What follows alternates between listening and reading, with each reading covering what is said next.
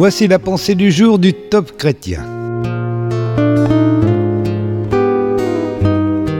Ne vous inquiétez pas, faites confiance à Dieu. Nous lisons dans Ecclésiaste chapitre 7 Lorsque tout va bien, soyons heureux. Lorsque tout va mal, réfléchissons. Dieu envoie le bonheur ou le malheur de façon que nous ne sachions jamais ce qui va arriver. Vous pouvez être un héros un jour et un zéro le lendemain.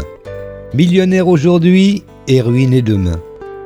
Peu importe ce que vous gagnez ou ce que vous possédez, les finances sont aléatoires. Les êtres humains répondent par l'inquiétude. Que dit la Bible de l'inquiétude au sujet de l'argent? Premièrement, elle est déraisonnable. Vous aurez forcément des occasions d'avoir peur dans votre vie, mais il est des sujets d'inquiétude plus importants qu'un manque d'argent. La vie est davantage que l'accumulation de choses. Même si vous êtes ruiné, il y a pire. Réservez vos soucis pour ce qui est vraiment grave. Deuxièmement, elle est contre nature. Jésus nous rappelle que les animaux et les plantes ne s'inquiètent pas. Les oiseaux ne disent pas je vais construire un nid plus grand pour ma retraite. Seuls les êtres humains ne font pas confiance à la provision de Dieu. Tout le reste de la création s'attend à lui. Troisièmement, elle est inutile. Les peurs d'ordre financier viennent d'une méconnaissance de Dieu et de ses promesses. Il endosse la responsabilité de vos besoins. Il vous dit ⁇ Je suis ton Père céleste. Je pourvoirai à tes besoins.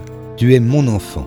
⁇ Le fait de douter de l'amour de Dieu est toujours une source de problèmes.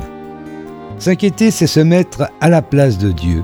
C'est vouloir assumer une responsabilité dont Dieu a dit qu'il se chargerait.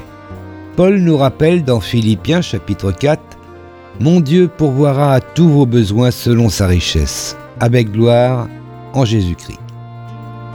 Un encouragement pour aujourd'hui. Dieu sait ce qui se passe dans votre vie et dans votre porte-monnaie. Il connaît tous vos besoins avant même que vous les lui confiez. Et il veut vous aider. Il s'agissait d'un texte de Rick Warren.